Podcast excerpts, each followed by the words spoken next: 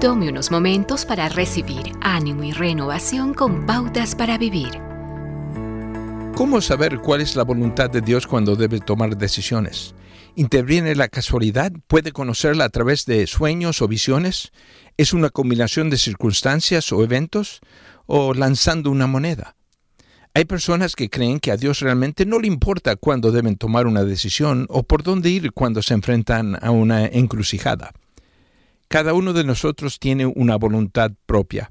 Nacemos con esta facultad y solo toma unos pocos días, a veces incluso horas, después de hacer nuestra entrada en este mundo para empezar a ejercitarla.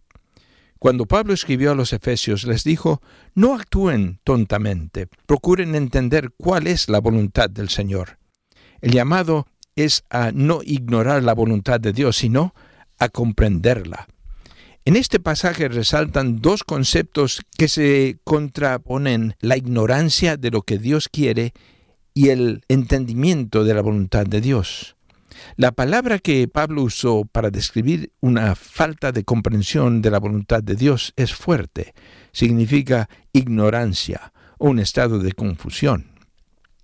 Es como hacer caso omiso de una hoja de ruta porque es demasiado orgulloso para admitir que no conoce el camino, o negarse a mirar una brújula pensando que si sabe por dónde ir y cómo llegar sin ninguna ayuda.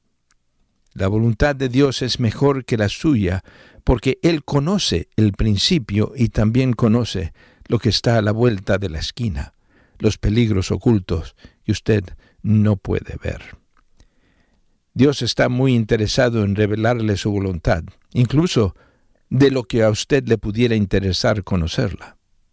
En su palabra, Dios nos da un plan, un plan de juego para la vida puede encontrar su voluntad cuando lo busca y puede asegurarse de que cuando lo haga, sabrá lo que Él quiere.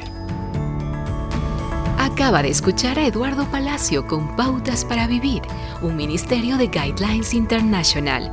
Permita que esta estación de radio sepa cómo el programa le ha ayudado. Acompáñenos en la próxima emisión de Pautas para Vivir. Gracias por su sintonía.